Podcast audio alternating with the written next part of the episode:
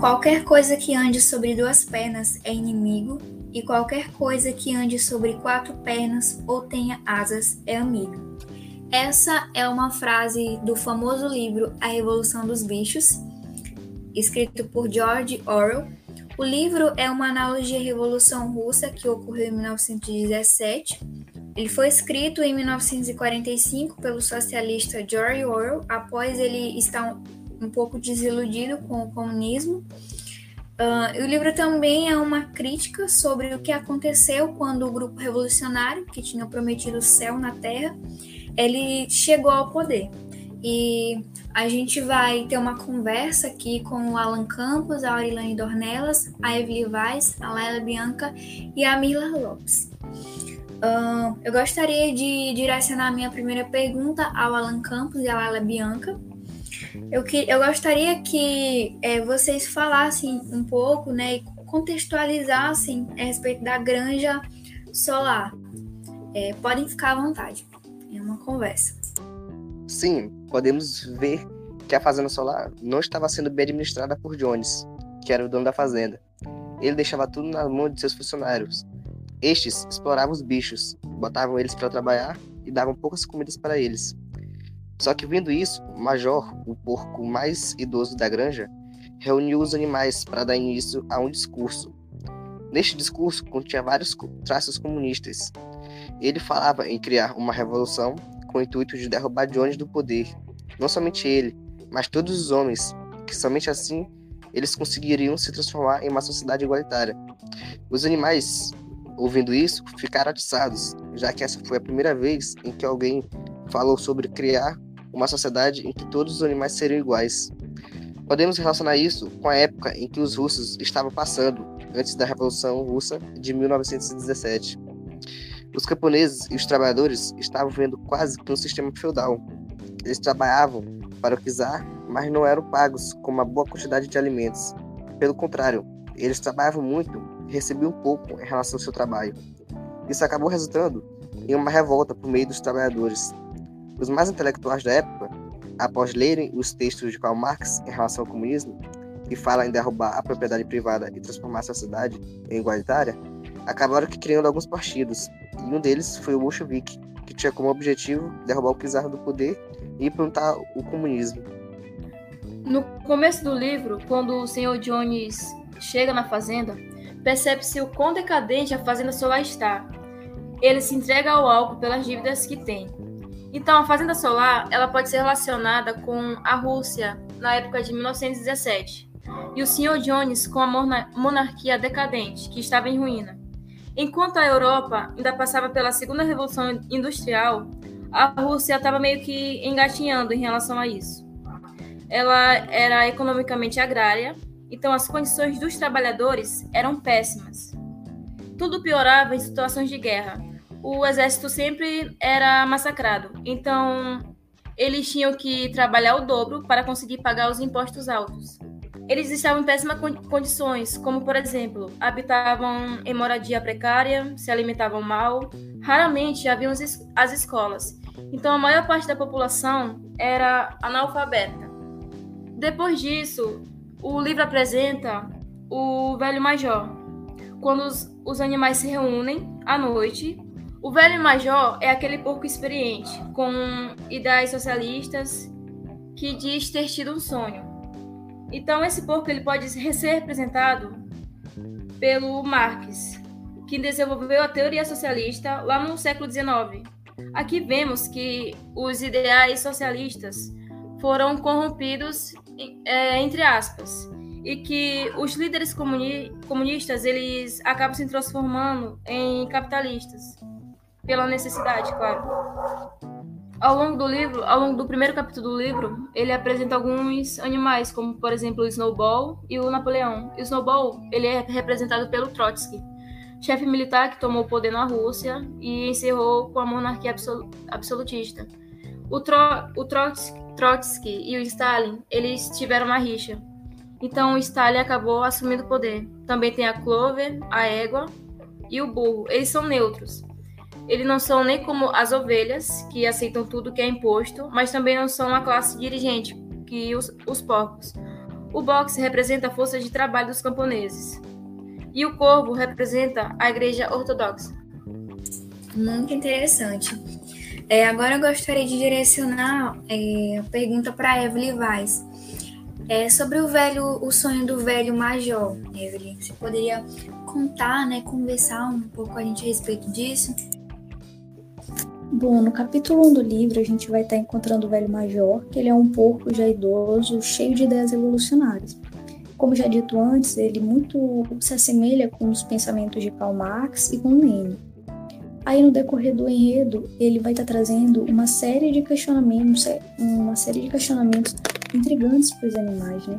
Ele e essas questões que ele vai estar trazendo vão se fundamentar principalmente na ideia de que os benefícios como riqueza, alimentação, saúde, né, tudo vai ser extinguido, vai sumir na presença do homem. Fica bem clara a percepção que os bichos têm em relação ao ser humano.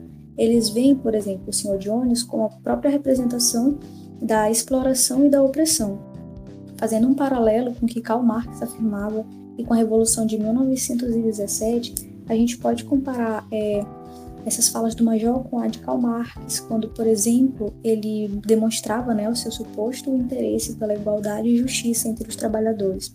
Karl Marx ele dizia que se esses trabalhadores se organizassem, eles poderiam sim é, promover uma revolução que traria mudanças na esfera, na esfera política e econômica. Ele também dizia que os proletários eram explorados pela classe superior e que se essa revolução ocorresse, ou, é, haveria muitas consequências positivas e uma das principais seria, como ele realmente fala, é, a quebra né, das cadeias que oprimem os trabalhadores. Só que isso pode ser muito questionado, basta se basear em fatos que ocorreram no decorrer da história, né, com, com a, a tentativa da implantação dos pensamentos desse pensador nas sociedades e até mesmo a própria Revolução né, de 1917 pode ser um exemplo.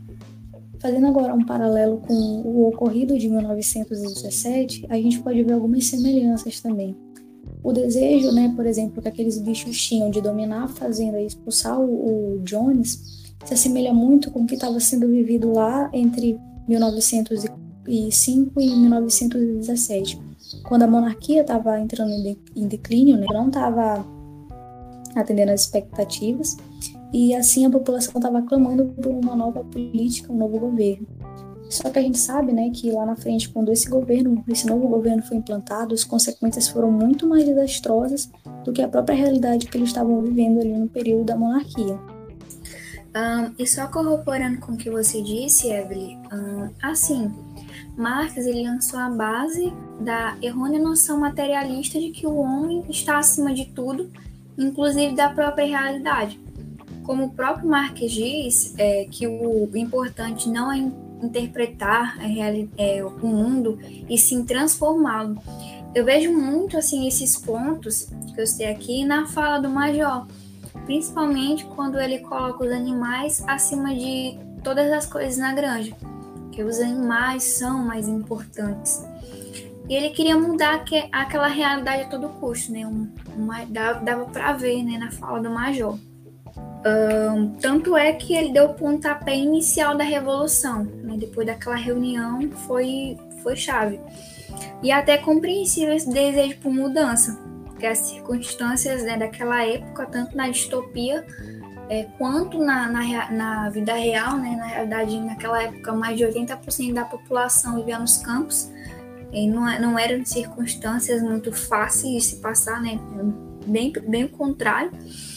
Só que assim, a revolução ela só multiplicou a miséria e desgraça dos animais, né? Na distopia e na realidade multiplicou a desgraça e a miséria dos é, seres humanos.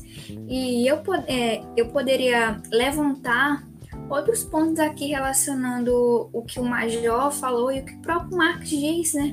No Manifesto Comunista. No manifesto, Marx ele coloca a burguesia e a propriedade privada como os responsáveis pelos males de toda a humanidade. E no livro, Major diz, abre aspas, os males da nossa existência têm origem na tirania humana, ou até mesmo quando Marx fala né, no, no manifesto que no regime burguês os que trabalham não lucram e os que lucram não trabalham. E o Major diz no livro, o, é, abre aspas, o homem é a única criatura que consome sem produzir. Assim, eu achei essa obra do Orwell genial. Ele conseguiu expressar os pensamentos de Marx através da fala do Major, né? As coisas que Marx pensava, desenvolveu as ideias de Marx, de Marx e eu, eu realmente achei muito bom. Então, gente, vamos aqui dar é, prosseguimento à nossa conversa. Agora eu queria que a Mirla e a Aurilane eles, elas comentassem um pouco a respeito da música e do lema da Revolução. Fiquem à vontade, meninos. É, então, né, como a Evelyn falou sobre o sonho do velho major. Nesse sonho em que ele teve, ele lembrou da canção em que a mãe dele cantava para ele quando ele era apenas um leitãozinho. Ela cantava juntamente com outras porcas. E essa canção ela resume a filosofia do animalismo e também fala sobre o futuro que virá. Ela se chama Bichos da Inglaterra, essa canção. E ela diz assim: Bichos ingleses e irlandeses, bichos de todas as partes, eis a mensagem de esperança no futuro que virá. Cedo ou tarde virá o dia, cairá a tirania, e os campos todos da Inglaterra só os bichos caberão. Não mais argolas em nossas ventas, dorsos livres dos arreios, freio, freios e esporas descartados, chicotadas abolidas. Muito mais ricos do que sonhamos, o trigo, o feno e a cevada, pasto, aveia e feijão, possuiremos daí por diante. Brilham os campos da Inglaterra, águas puras rolarão, ventos leves soprarão, saudando a redenção. Lutemos todos por esse dia, mesmo que nos custe a vida. Vacas e cavalos, gansos e perus, liberdade conquistemos.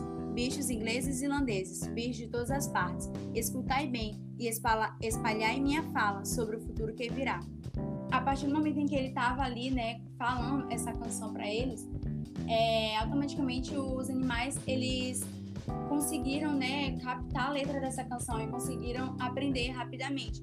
E daí, né, começou, eles começaram a cantar e o dono deles, o Sr. Jones, ele foi, ele escutou aquela zoada e foi ver, né, o que que estava acontecendo. E é, já que ele se levantou, né, ele acordou, os animais, eles todos voltaram para o local aonde eles iriam descansar, né, iriam dormir.